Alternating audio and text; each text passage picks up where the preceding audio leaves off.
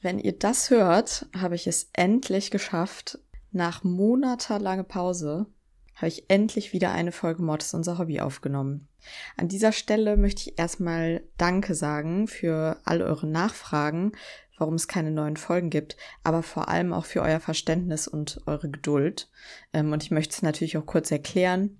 Äh, es ist einfach so, dass die Recherche der Fälle halt relativ zeitaufwendig ist und Zeit bei mir in den letzten Monaten absolute Mangelware war, weil ich einen neuen Job angetreten habe, der mich sehr einspannt.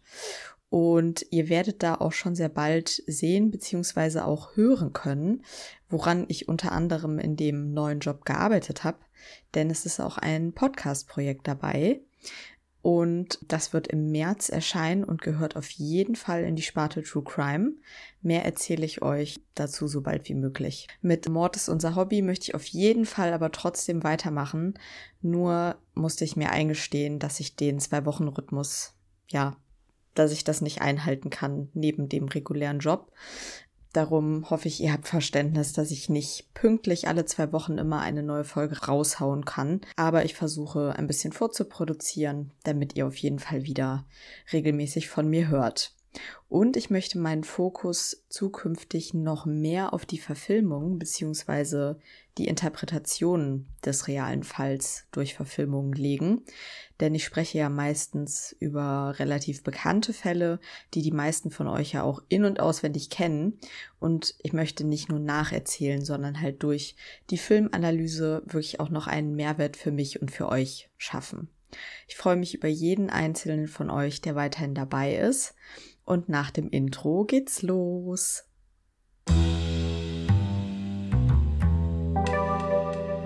Mord ist unser Hobby.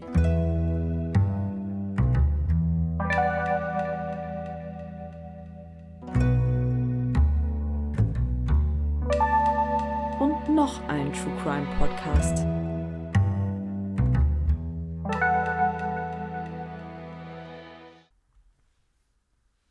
Lizzie Borden took an axe and gave her mother forty whacks. When she saw what she had done, she gave her father forty one. Fast jeder von euch kennt wohl diesen Reim, aber fast niemand ist sich darüber im Klaren, dass einfach alles an diesem Reim falsch ist. Die Anzahl der Hiebe, mit denen Abby und Andrew Borden im Jahr 1892 getötet wurden, wurde drastisch erhöht als ob die 19 Hiebe für Abby Borden und die 11 Hiebe für Andrew Borden nicht brutal genug gewesen wären. Dass die Tatwaffe eine Axt war, kann bis heute nicht zweifelsfrei bestätigt werden. Zudem war Abby Borden nicht die Mutter von Lizzie Borden, sondern deren Stiefmutter. Und am allerwichtigsten, Lizzie Borden wurde für den Mord an ihrem Vater und der Stiefmutter zwar angeklagt, aber freigesprochen. Streng genommen ist das Verbrechen bis heute ungeklärt. Aber Realität und Sensation gehen häufig nicht Hand in Hand und führen zu einer Verfälschung der Tatsachen, die wie im Falle des Reims nicht nur die Zeitungsauflage erhöht, sondern auch auf Dauer unsere Wahrnehmung eines Verbrechens beeinflusst. Heute möchte ich mit euch über einen der berühmtesten Kriminalfälle der amerikanischen Geschichte sprechen, nämlich den Mord an Andrew und Abby Borden. Und bevor ihr jetzt entnervt aussteigt, weil ihr diesen Fall als True Crime Fan wahrscheinlich in- und auswendig kennt, bitte gebt der Folge eine Chance, denn ich möchte den Fall nicht neu aufrollen oder über die Details des Tathergangs sprechen. Und ich möchte auch nicht endgültig klären, ob Lizzie Borden die Täterin war oder nicht. Vielmehr soll es heute um die Rezeption und Interpretation dieses Falles gehen. Warum wird eine potenzielle Mörderin durch die Popkultur als feministische Heldin stilisiert? Warum beschäftigen wir uns auch noch weit als 100 Jahre später mit einem Doppelmord? Lasst es uns gemeinsam herausfinden. Einen kurzen Abstecher, was passiert ist, müssen wir aber natürlich trotzdem noch machen. Fall River, Massachusetts, wir schreiben das Jahr 1892. Es ist ein heißer Sommertag in diesem beschaulichen Örtchen an der Ostküste der USA, als sich die Nachricht eines schrecklichen Verbrechens wie ein Lauffeuer verbreitet. Der Textilmagnat Andrew Borden und seine Frau wurden grausam ermordet aufgefunden. Man hatte sie mit elf bzw. 19 Schlägen regelrecht hingerichtet. Dass dieses Verbrechen seit mehr als 125 Jahren die Gemüter derart umtreibt, liegt wohl zum einen an der Grausamkeit der Tat und zum anderen an dem Umstand, dass es damals nur eine Hauptverdächtige gab. Lizzie Borden, die eigene Tochter der Opfer, die nicht nur ledig geblieben, sondern auch Sonntagsschullehrerin war und auf Anhieb nicht der Vorstellung einer Mörderin entspricht. Alle anderen, etwa die ältere Schwester Emma, waren zur vormittäglichen Tatzeit nicht vor Ort oder besaßen, wie zum Beispiel die Haushälterin Bridget Sullivan, kein zwingendes Motiv. Eine Woche nach den Morden verhaftete die Polizei daher Lizzie, damals 32 Jahre alt. Doch als man sie gut ein Jahr später auf die Anklagebank setzte, wurde sie von den Geschworenen freigesprochen. Zwar sprachen sämtliche Indizien gegen sie, wie zum Beispiel ihr Alibi für den Tatzeitpunkt oder den Umstand, dass sie zwei Tage nach der Tat ein angeblich mit Farbe bekleckertes Kleid verbrannte. Auch ein Motiv musste man eigentlich nicht lange suchen, denn die junge Frau war nicht nur genervt über die sparsame Lebensführung ihres wohlhabenden Vaters, sondern seiner Bevormundungen überdrüssig. Mit ihrer Stiefmutter hatte sie immer schon ein eher kühles Verhältnis und verdächtigte sie, hinter dem Geld des Vaters her zu sein. Ein endgültiger Beweis für ihre Täterschaft fehlte jedoch. Und die Jury, die ausschließlich aus Männern der Oberschicht bestand, konnte und wollte sich vielleicht nicht vorstellen, dass eine junge, gut erzogene Frau aus wohlhabendem Hause zu so einer Tat fähig war. Seitdem rätseln Autoren, Journalisten und Hobbydetektive darüber, ob Lizzie Borden nun die Täterin war und falls sie es war, was genau sie dazu getrieben hat. Kann es überhaupt sein, dass eine Frau zu solch exzessiver Gewalt imstande ist? Natürlich wissen wir heute, dass dem so ist, auch wenn Frauen statistisch gesehen deutlich seltener töten als Männer. Dennoch ist es wohl vor allem auch diese Frage, über die Lizzie Borden allmählich Eingang in die Popkultur fand, wobei sich die Fantasie zunehmend von der historischen Person löste und Lizzie Borden zur Kunstfigur mutierte. Falls sie die Täterin war, hat sie sich mit dem Doppelmord aus ihrem goldenen Käfig befreit und emanzipiert. So zumindest die Lesart der meisten Medien. Angefangen hat die Legendenbildung um ihre Person schon zu ihren Lebzeiten und schon während des Prozesses bzw. nach ihrem Freispruch. Danach zog sie mit ihrer Schwester Emma in ein vornehmes Anwesen, so wie sie es sich immer gewünscht hatte. Aber die Leute in Fall River mieden sie, weil viele eben doch glaubten, dass sie für die Ermordung ihres Vaters und seiner Frau verantwortlich war. In dieser Zeit wurden viele Gerüchte über die beiden Schwestern und den Fall verbreitet, die sich bis heute in Artikeln, Podcasts und Filmen wiederfinden. Es wird immer schwieriger, Realität und Fiktion auseinanderzuhalten, denn der Stoff ist bis heute Gegenstand zahlreicher Sachbücher, Romane und Dokumentationen.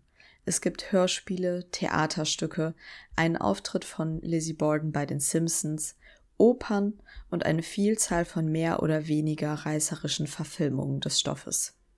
Und drei von diesen Verfilmungen wollen wir uns heute mal genauer anschauen, beziehungsweise habe ich das für euch getan. Und ich erzähle nicht nur, welche ich für die authentischste halte und euch empfehlen würde, sondern auch, wo es vielleicht nicht mehr ganz so angebracht ist, von True Crime zu sprechen. Allgemein scheint es mir so, dass wir bei Verbrechen häufig dazu neigen, in Schwarz und Weiß zu denken. Dass Lizzie Borden entweder eine bösartige, geldgierige und eiskalte Mörderin sein muss oder aber ein unverstandenes Opfer, deren einzige Chance auf Befreiung das Verbrechen war.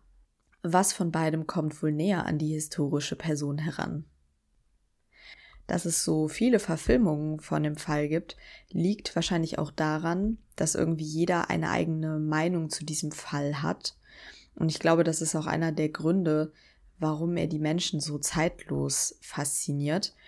Weil ne, wir blicken mit zeitlichem Abstand darauf zurück und jeder kann seine Theorie haben und dafür argumentieren, aber im Prinzip kann man nichts mehr endgültig beweisen.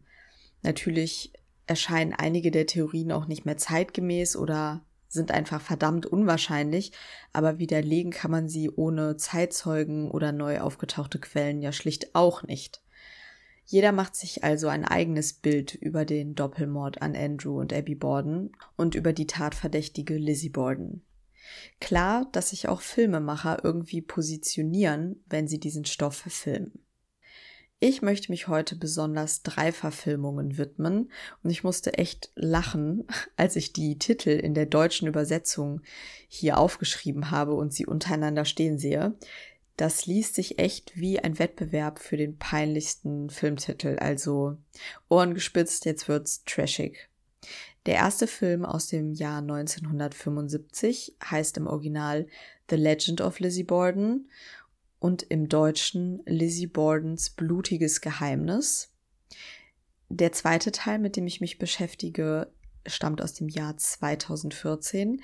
In der Hauptrolle Christina Ritchie. Der Film hört auf den Originaltitel Lizzie Borden Took an Ex. Die deutsche Übersetzung ist es echt, ähm, ja, grandios. Lizzie Borden, es ist Zeit, das Kriegsbeil zu begraben. Es fehlt nur noch ein Komma im Titel.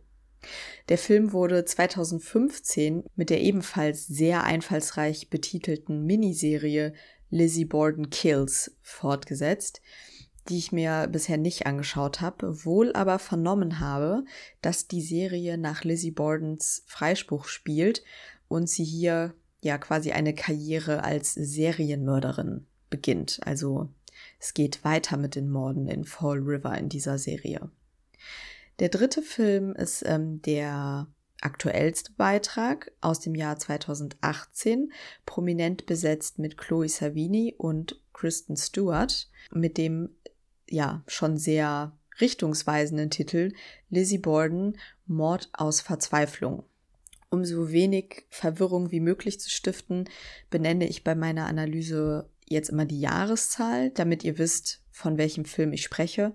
Und ich verlinke euch natürlich auch die ähm, Trailer zu den drei Filmen in den Show Notes. Dann könnt ihr euch die anschauen und ja, entscheiden, ob ihr euch auch den Film anschauen wollt. Am Ende gebe ich euch dann nicht nur eine Einschätzung dazu, welcher Film mir persönlich am besten gefallen hat und ähm, ja, wie es so mit der Realitätstreue aussieht. Ich bin gespannt, ähm, ob das beides derselbe Film sein wird. Auffallend ist jetzt erstmal, dass alle drei Filme Lizzie Borden als Täterin zeigen, was wegen der vielen Indizien gegen sie nicht unbedingt verwunderlich ist, aber ich finde es schon bemerkenswert, weil sie immerhin freigesprochen wurde. Und obwohl sich alle drei Filminterpretationen darin einig sind, dass sie ihre Stiefmutter und ihren Vater getötet hat, variieren ihre Beweggründe dazu in der Darstellung. In der jüngsten Verfilmung von 2018 ist Lizzie zudem nicht die alleinige Täterin, aber dazu später mehr. Wenn wir uns das Mordmotiv anschauen, stellen alle drei Filme Lizzie Bordens Wunsch nach Freiheit und Emanzipation in den Vordergrund. In allen drei Filmen sehen wir, wie Lizzie sich gegen die Moralvorstellungen der Eltern auflehnt, wie sie alleine ausgeht, obwohl das verpönt ist, und in der Verfilmung von 2014 sogar zu ihrem Vater sagt, dass sie selbst gewählt unverheiratet ist, weil auch ein Leben als Ehefrau zur damaligen Zeit nicht selbstbestimmt war. Am stärksten wiegt der Wunsch nach Emanzipation als Mordmotiv in der Verfilmung von 2018. Hier werden die Morde als regelrechter Befreiungsakt inszeniert, denn Lizzie rettet nicht nur ihre Vorstellung vom Leben, sondern auch ihre Liebesbeziehung zum Hausmädchen Bridget Sullivan, die von ihrem Vater mehrfach missbraucht worden ist. Und natürlich hätte der konservative Andrew Borden eine Beziehung zwischen zwei Frauen aus verschiedenen Ständen dann auch noch obendrein nicht erlaubt. Ob Lizzie Borden wirklich homosexuell war, lässt sich bis heute nicht eindeutig klären. Zeitgenossen und Schriftsteller haben aber immer wieder darüber gemunkelt und es gibt Hinweise darauf, dass sie nach dem Prozess auch zeitweise mit einer Schauspielerin zusammengelebt hat. Das muss ja aber noch nichts heißen. Also es könnte genauso gut einfach eine enge Freundschaft gewesen sein. Und ich kann mir auch vorstellen, dass zur damaligen Zeit war es ja deutlich unüblicher für eine Frau in dem Alter, unverheiratet zu sein und dass die Leute dafür dann immer direkt eine Begründung gesucht haben, da liegt es ja nicht fern, dass jemand lesbisch ist. Aber wie gesagt, das muss nicht der Grund dafür gewesen sein, dass Lizzie Borden alleinstehend war. Eine Beziehung zwischen ihr und Bridget Sullivan ist aber nirgendwo belegt oder bezeugt worden und passt ehrlich gesagt auch nicht wirklich zu dem Fakt, dass die historische Lizzie Borden viel Wert auf ihren gesellschaftlichen Status gelegt hat. Also, dass sie dann etwas mit einem Dienstmädchen anfängt. Der Film nimmt sich hier also große Freiheiten und verschafft Lizzie mit fiktiven Begebenheiten eine zusätzliche Legitimation für die Morde an ihrem Vater und der Stiefmutter. Weiter entschuldigt er ihre Täterschaft auch ein Stück damit, dass sie immer wieder epileptische Anfälle hat.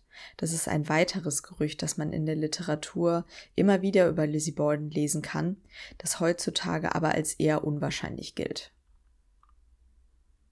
Wo 2018 in der Verfilmung Lizzies Verzweiflung in den Vordergrund gestellt wird, ja auch schon im Titel, und sie als Opfer ihrer Eltern zeichnet, das sich aus Unverständnis und Unterdrückung befreien muss, gehen die anderen beiden Verfilmungen, finde ich, anklagen damit ihr ins Gericht. Hier möchte Lizzie nicht nur frei und selbstbestimmt leben, sondern sie strebt auch eine Verbesserung ihrer Wohnsituation und ihres Lebensstandards an. Und den erhofft sie sich durch das Erbe des Vaters leisten zu können, was natürlich ein ziemlich niederträchtiges Motiv für die Tötung wäre. Und eins, für das man wenig Verständnis aufbringen kann, weil es halt sehr selbstsüchtig ist. Und tatsächlich kann es als gesichert gelten, dass die reale Lizzie Borden sehr unzufrieden damit war, dass sie inmitten der irischen Einwanderer unten im Ortskern von Fall River leben musste, statt standesgemäß im reichen Viertel. Allgemein ist bekannt, dass Lizzie sich auch sehr über die Sparsamkeit ihres Vaters geärgert hat, denn wie wir schon gehört haben, ähm, war er recht wohlhabend als Textilmagnat. Trotzdem ähm, lebten sie in der Second Street ohne Elektrizität und fließendes Wasser, etwas, das eigentlich für Reiche zu dieser Zeit schon nicht mehr so üblich war. Interessant zu vergleichen ist auch die Beziehung von Lizzie zu ihrer älteren Schwester Emma in den Filmen, die in der Realität wohl eine sehr enge Beziehung war, weil die Mutter der beiden starb, als Lizzie Borden gerade erstmal zwei Jahre alt war und Emma äh, demnach ein bisschen Mutterersatz für ihre jüngere Schwester geworden ist. In der Verfilmung von 2018 hat Emma nur einen ganz kurzen Auftritt, was glaube ich zum einen daran liegen könnte, dass die Schauspielerin, die diese Rolle spielt, irgendwie etwas deplatziert wirkt, um es nett auszudrücken, aber hauptsächlich wahrscheinlich auch daran, dass hier die Liebesgeschichte mit Bridget Sullivan und die Beziehung zum Vater im Fokus steht. In den beiden anderen Verfilmungen sehen wir Emma deutlich mehr und in beiden Fällen ähm, ja, könnte man die Beziehung der Schwestern auch als sehr eng bezeichnen. Interessant fand ich, dass Emma in beiden Filmen Lizzie mehrfach fragt, ob sie die Tat begangen hat. Es wird also impliziert, dass sie ihrer Schwester die Tat durchaus zugetraut hätte, was Lizzies Charakter und ihr aufbrausendes Temperament natürlich in einem relativ fragwürdigen Licht erscheinen lässt. Nachdem Lizzie Borden aber verneint, etwas mit der Tat zu tun zu haben, steht Emma ihr bedingungslos zur Seite und kümmert sich um sie. In der Realität kam es wohl nach dem Prozess, äh, schon länger nach dem Prozess, zu einem Konflikt zwischen den beiden Schwestern, der letztendlich auch dazu führte, dass sie den Rest ihres Lebens kein Wort mehr miteinander wechselten. Mögliche Gründe dafür könnte man in Lizzies gleichgeschlechtlicher Beziehung sehen, wenn es denn eine gab, aber auch alleine schon in ihrem Lebenswandel. Denn nach dem Freispruch hat Lizzie Borden viel mit Schauspielern und Theaterleuten ähm, abgehangen, weil das wohl so die einzige Menschengruppe war, von denen sie sich nicht vorverurteilt gefühlt hat. Und da gab es wohl auch sehr viele Partys und Trinkgelage. Und das war wohl ein Lebenswandel, mit dem ihre Schwester gar nicht klarkam.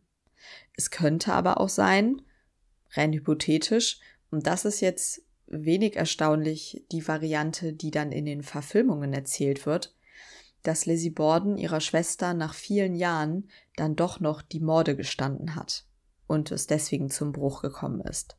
Das wäre zwar zugegebenermaßen auch der realistischere Grund, warum zwei Schwestern, die jetzt sehr eng vorher miteinander waren, dann wirklich bis zu ihrem Lebensende nicht mehr miteinander sprechen, aber man kann nicht mit Gewissheit sagen, was zwischen den beiden Frauen vorgefallen ist, obwohl die Verfilmungen uns das natürlich vermitteln durch ihre Erzählungen.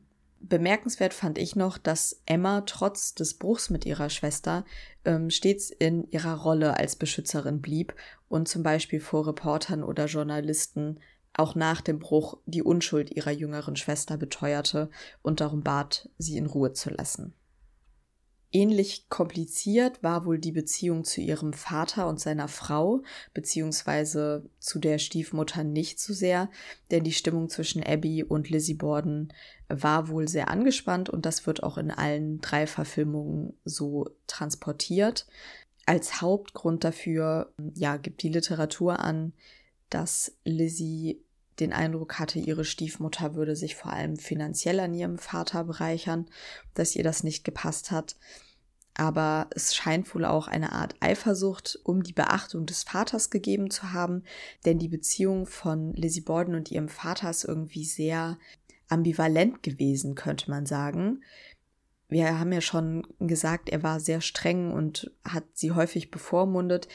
Dennoch standen die beiden sich wohl sehr nah was in allen Filmen durch einen goldenen Ring, den Lizzie Borden ihrem Vater geschenkt hat und den dieser wohl nie abgenommen hat. Andrew Borden macht sich also in dieser Vaterfigur in den Filmen viel Sorgen um seine Tochter, wahrscheinlich auch, weil sie nicht verheiratet ist, somit auch irgendwie immer noch ein Stück das Kind ist, das im Haus lebt. Und die historische Lizzie Borden hat wohl auch andere Ansprüche gehabt als ihre Schwester Emma. Also sie wollte reisen, sie wollte viele neue Kleider und hat diese Ansprüche irgendwie auch an ihren Vater gestellt, weil er halt viel Geld hatte. Die Filme implizieren jetzt teilweise, dass diese enge Beziehung zwischen Vater und Tochter eventuell auch etwas mit sexuellem Missbrauch zu tun haben könnte. Auch das ist ein, ja, ein Gerücht, das sich in der Literatur über Lizzie Borden hält, für das es aber keinerlei ja, Belege gibt. Und der Film von 1975 zum Beispiel formuliert es auch nicht aus, dass Andrew Borden seine Tochter missbraucht hat. Er deutet es aber in mehreren Fällen an, beziehungsweise ist es, glaube ich, einfach nur ein Kuss auf den Mund und ein Hinsetzen auf den Schoß und ein Berühren ihres Gesichts, was einen irgendwie mit einem unguten Gefühl zurücklässt, ob der Vater dann nicht vielleicht seiner Tochter zu nahe gekommen ist und sich auf einer falschen Art und Weise ihr angenähert hat. Und sie deswegen halt auch, ja, deswegen auch verhindert, dass sie wirklich von diesem Haus loskommt und ein selbstständiges Leben führt. Und die Beziehung von Lizzie und ihrem Vater wird sehr häufig jetzt durch ein gewisses Symbol repräsentiert, nämlich durch die Tauben. Die Familie Borden hat Tauben gehalten außerhalb des Hauses in einem ja, Verschlag, in einem Stall, den Lizzie wohl selbst gebaut hat. Sie war ja eine sehr tierliebe Person und äh, mochte wohl auch diese Tauben recht gerne. Und jetzt ist es so, dass in zwei dieser drei Filme diese Tauben von dem Vater getötet werden. Also er nimmt eine Axt und köpft damit die Tauben, um Lizzie zu bestrafen. Und ja, die Tauben können nicht mehr wegfliegen und sind durch die Hand dieses tyrannischen Mannes gestorben. Und das kann man natürlich direkt auf Lizzie übertragen. Also der Vater hindert sie daran, frei zu sein und das Haus zu verlassen. Ob das in Realität wirklich so gewesen ist, das würde ich stark anzweifeln. Also, dass der Vater aus dieser Begründung heraus die Tauben umgebracht hat. Dass sie Tauben hatten, dass Lizzie diese sehr mochte und dass sie vor der Tat von Andrew Borden getötet wurden, kann als gesichert gelten. Dass er das aber wirklich getan hat, um seine Tochter zu bestrafen, muss nicht der Fall sein. Vielmehr findet sich in den Quellen sogar die Angabe, dass er das getan hat, weil viele Kinder zu der Zeit Tauben gejagt haben und er verhindern wollte, dass die bei ihm aufs Grundstück kommen. In einem Film wird dann sogar impliziert, dass der Vater Lizzie zwingen will, die toten Tauben dann zu essen. Und dass das für sie dann natürlich ganz schlimm ist, weil das ihre geliebten Haustiere waren. Gibt aber auch Stimmen, die sagen, ja, der hat die getötet.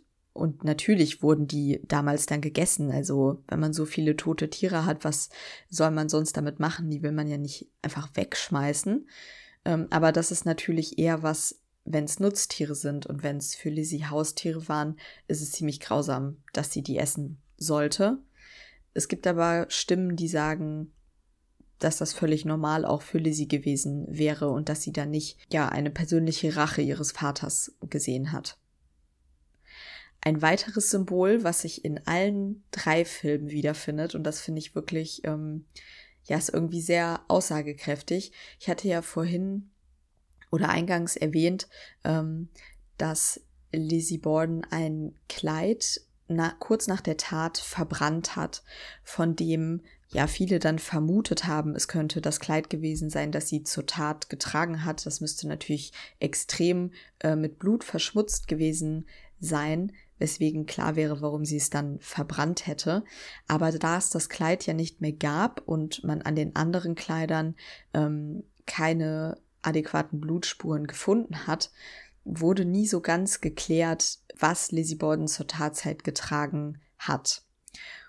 Und jetzt gibt es diese Vorstellung, die, glaube ich, nicht neu ist von den Filmemachern erfunden, sondern die es auch schon damals gegeben hat, dass sie eventuell, um zu verhindern, einfach ein Kleid zu beschmutzen, die Morde nackt begangen hat. Und das ist jetzt in allen drei Filmen so dargestellt. Und ja, ich finde, es wirkt irgendwie so natürlich, ne? Sex Sells, wissen wir alle, dass sowas in einem Film dann dankend aufgenommen wird.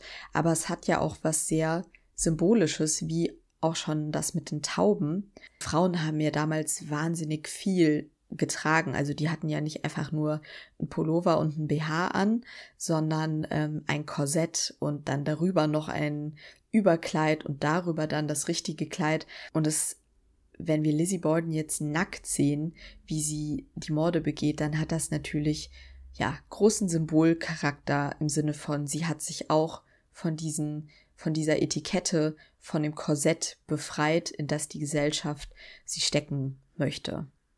Und ich fand es interessant zu sehen, dass wirklich alle drei Verfilmungen das mit aufgenommen haben, obwohl es halt alles andere als gesichert ist. Wenn man jetzt insgesamt vergleicht, wie diese drei verschiedenen Verfilmungen Lizzie Borden charakterisieren, dann könnte ich sagen, die Gemeinsamkeit ist, sie wird in allen Filmen als eine selbstbewusste und selbstbestimmte Frau dargestellt, die ihre eigenen Vorstellungen vom Leben hat und ja, auch bereit ist, für diese einzutreten oder zu kämpfen. In der Verfilmung von 2014, das hatte ich ja auch schon erwähnt, äußert Lizzie Borden ja selbst, dass sie auch aus freien Stücken unverheiratet ist und bleiben möchte, weil sie diese Ungebundenheit für ihr Leben möchte und sich nicht einem Mann anpassen möchte. Das passt ja also auch sehr gut ins Bild einer Frau, die sich mutig ihre Freiheit erkämpft. Aber ob die echte Lizzie Borden aus eigener Entscheidung heraus nicht geheiratet hat, das ist nicht belegt. Dazu hat sie sich nicht geäußert. Wir können das also auch nur vermuten. Aber gut vorstellbar ist es, finde ich, in diesem Fall. Insgesamt äh, wird Lizzie Borden als aufbrausender und rebellischer gezeichnet als zum Beispiel ihre Schwester Emma, die sich dem Ganzen ja etwas mehr fügt, ähm, beziehungsweise vielleicht auch einfach nicht so ein großes Problem mit den Lebensumständen hat wie ihre Schwester. Und insgesamt wird Lizzie so gezeichnet, dass sie schon sehr auf ihren Vorteil und auf ihre Standesvorteile bedacht ist. Also sie definiert sich schon sehr als eine Frau aus wohlhabendem Hause. Dann gibt es auch ja Szenen, äh, einzelne Szenen, die sie als manipulativ und sehr bestimmend erscheinen lassen.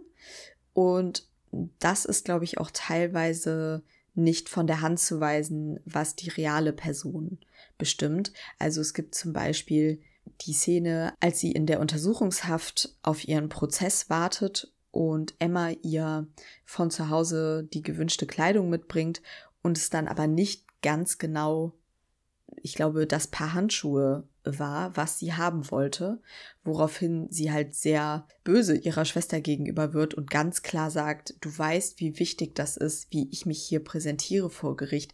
Ich brauche die richtigen Handschuhe. Das ist ja schon etwas, was man in der Situation erstmal nicht erwarten würde. Und mit manipulativ meine ich zum Beispiel, dass sie, sie sitzt mit einer Jugendfreundin und ihrer Schwester zusammen in der Küche und verbrennt dieses Kleid und die Freundin sagt zu ihr, oh, Lizzie, das würde ich an deiner Stelle nicht tun, beziehungsweise das war das Dümmste, was du machen kannst, vor allem weil auch noch ein äh, Polizeioffizier Offizier direkt vor der Türe steht. Und du machst dich damit ja super verdächtig, wenn du ein Kleid verbrennst. Da könnte man jetzt, ja, denken, sie würde dann einfach sagen, ach shit, daran habe ich nicht, habe ich einfach nicht gedacht, wenn sie wirklich unschuldig wäre. Sie sagt aber dann, ja, super, toll. Danke, dass du mir das jetzt sagst, wo es zu spät ist. Wie konntet ihr zulassen, dass ich dieses Kleid verbrenne? Also sie schiebt die Schuld direkt auf die anderen anwesenden Personen. Und das ist etwas, das auch in den Verhörprotokollen so steht, weswegen man davon ausgehen kann, dass das einen wahren Kern hat zumindest. In der Verfilmung von 1975 bekommt Lizzie zudem einen, ja, unheimlichen und, und bedrohlichen Touch von den Filmemachern zugeschrieben, was auch dazu passt, dass der Film insgesamt äh, so ein paar Horrorelemente einfügt, über die möchte ich jetzt nicht zu viel verraten, falls ihr euch den Film anschauen wollt, aber mir persönlich haben die echt gut gefallen. Und ja, diesen bedrohlichen Touch, muss man sagen, bringt die Hauptdarstellerin Elizabeth Montgomery durch ihre Mimik auch mega gut rüber. Die Christina Ritchie-Variante von Lizzie Borden wird zudem auch leicht verrucht gezeichnet und vor allem ziemlich kaltblütig. Das äußert sich zum Beispiel darin, dass sie nach den Morden einen riesigen Appetit hat und ähm, zudem wirklich sofort äh, von einem Umzug in das größere Haus spricht. Also so nach dem Motto, das Hindernis ist aus dem Weg, jetzt bin ich an der Reihe. Am positivsten kommt die Figur Lizzie Borden wohl in der Verfilmung von 2018 rüber. Da ist sie zwar auch rebellisch und trotzig ihren Eltern gegenüber, also sie wird jetzt nicht als ähm, die Unschuld vom Lande porträtiert, aber wahrscheinlich ein bisschen toleranter, als sie in Wirklichkeit war. Denn der Film sagt zum Beispiel, dass sie das Hausmädchen Bridget Sullivan beim echten Namen genannt hat, während es in der Realität so war, dass die Bordens ihr Hausmädchen einfach Maggie genannt haben, weil sie schon mal ein Hausmädchen hatten, das Maggie hieß. Und jetzt kam ein neues ins Haus und das wollten sie auch einfach Maggie nennen, was ehrlich gesagt ziemlich abartig ist, weil das sowas hat von, du bist keine eigene Person in unserem Haus oder deine Identität ist scheißegal, solange du hier putzt. Und in der Verfilmung von 2018 fragt Lizzie das Hausmädchen halt, wie heißt du richtig und spricht so mit ihr, weil sie ihr ne, natürlich diese Identität anerkennen möchte und ja dann auch eine Liebesbeziehung mit ihr eingeht.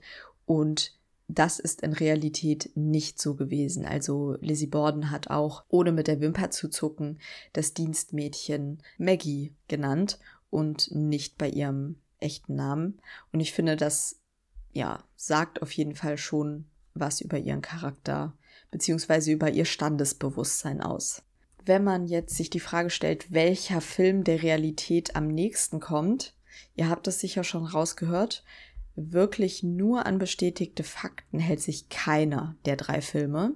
Aber das ist wahrscheinlich auch nicht möglich, beziehungsweise würde dann keinen guten Film am Ende ergeben. Die Verfilmung von 2018 ist am offensichtlichsten eine Interpretation des Falles und der Person Lizzie Borden der Film erzählt uns quasi eine Möglichkeit, wie es gewesen sein könnte. Und das finde ich auch völlig legitim. Man erfährt so auch viel über die gesellschaftlichen Strukturen und Normen der Zeit. Ich frage mich manchmal dann aber, warum es den Bezug zu einem wahren Verbrechen braucht. Also diese Geschichte hätte man mit leicht abgewandelten Charakteren und einem etwas anderen Setting genauso gut erzählen können, ohne Lizzie Borden. Ist es dann am Ende doch der True Crime Stempel, von dem man sich viele Zuschauer und hohe Einnahmen erhofft? Was ich hieran dann zum Beispiel grenzwertig finde, ist, dass eines der Opfer des echten Verbrechens, also Andrew Borden, hier als ähm, skrupelloser Vergewaltiger dargestellt wird, ohne dass ihm das zu Lebzeiten vorgeworfen, geschweige denn nachgewiesen wurde.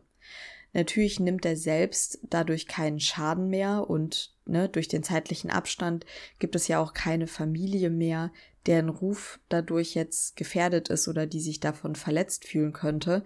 Aber ich finde es trotzdem schwierig, denn bei vielen Zuschauern wird das sicherlich als Tatsache ähm, abgespeichert. Also man, man nimmt es so ein bisschen als gegeben hin, beziehungsweise das könnte schnell passieren. Und ich glaube, da muss man dann etwas aufpassen. Die anderen beiden Filme sind auf den ersten Blick ja relativ nah an der Realität, zum Beispiel was den Tatablauf angeht. Also da sind viele Details, die aus den Quellen bekannt sind, aufgegriffen worden und es wird stellenweise auch wortwörtlich aus den Vernehmungsprotokollen und Prozessakten zitiert.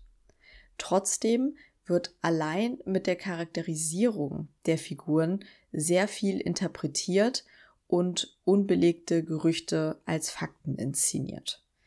Das fällt einem aber wirklich erst auf, wenn man sich länger mit dem Fall beschäftigt. Darum finde ich es fast schon gefährlicher, wie es in diesen Filmen gemacht wird, als bei einer so offensichtlichen Interpretation des Stoffes von 2018 gefährlich, meine ich in dem Sinne, dass man hier halt eher geneigt ist, fiktive Parts als Realität zu interpretieren, weil die Geschichte ja insgesamt wenig ähm, fiktionalisiert wurde. Das tut der Qualität der Filme meiner Meinung nach aber keinen Abbruch. Also wer wirklich ausschließlich Fakten zu einem Fall will, der wird sich dann wohl am ehesten auch eine Dokumentation zu dem Fall anschauen. Wobei ich sagen muss, ähm, dass ich keine richtig gute irgendwie gefunden habe bei der Recherche. Ich persönlich bin für mich zu dem Schluss gekommen, dass ich mich nicht entscheiden kann, was ich glaube, also ob sie die Täterin war oder nicht. Ich finde, es gibt für beide Seiten sehr gute Gründe und es wirkt schon sehr schlüssig, dass sie die Täterin gewesen ist. Aber ich finde es unfassbar schwer, ohne jetzt wirklich einen kompletten Überblick über ähm, alle Quellen zu haben, äh, das zu sagen. Und ich finde es einfach nur interessant, die Tatsache, dass die alle Verfilmungen, die ich mir jetzt rausgesucht habe, sie als Täterin sehen, wenn auch aus unterschiedlichen Gründen und mit verschiedener Motivation. Aber trotzdem hätte ich jetzt erwartet, dass es zum Beispiel auch eine Verfilmung gibt, in der sie wirklich komplett unschuldig ist und es doch ein Täter von außen war, äh, der den Mord begangen haben könnte, was nicht unmöglich ist, da man ja zum Beispiel die Tatwaffe nie zweifelsfrei identifiziert hat und es auch viele Zeugenaussagen gab, die irgendwie andere mysteriöse Menschen im Umfeld des Hauses gesehen haben zur Tatzeit, aber wie gesagt, es ist wirklich, es ist ein Riesenwust und ich möchte mir, möchte mich da gar nicht positionieren. Ich finde es nur wahnsinnig interessant, wie die Filme sich positionieren und was das generell darüber aussagt, wie die meisten Menschen diesen Fall wahrnehmen. Falls ihr euch jetzt fragt, welches ist der beste von diesen drei Filmen, welchen soll ich mir anschauen? Mir persönlich gefällt die Verfilmung von 1975 am besten. Das liegt zum einen an der großartigen Interpretation der Figur Lizzie Borden. Ich sage extra Figur, weil ne, sie interpretiert ja nur eine reale Person. Elizabeth Montgomery finde ich wirklich toll in dieser Verfilmung. Man hat wohl nach ihrem Tod, also nach dem Tod der Schauspielerin, rausgefunden, dass sie über ganz viele Ecken wirklich mit Lizzie Borden verwandt war. Das fand ich noch ganz spannend zu erwähnen. Und der Look dieses Films, den fand ich auch einfach super. Also was Ausstattung und Kostüm angeht, kommt der Film sehr authentisch rüber und versprüht regelrecht den Zeitgeist des späten 19. Jahrhunderts.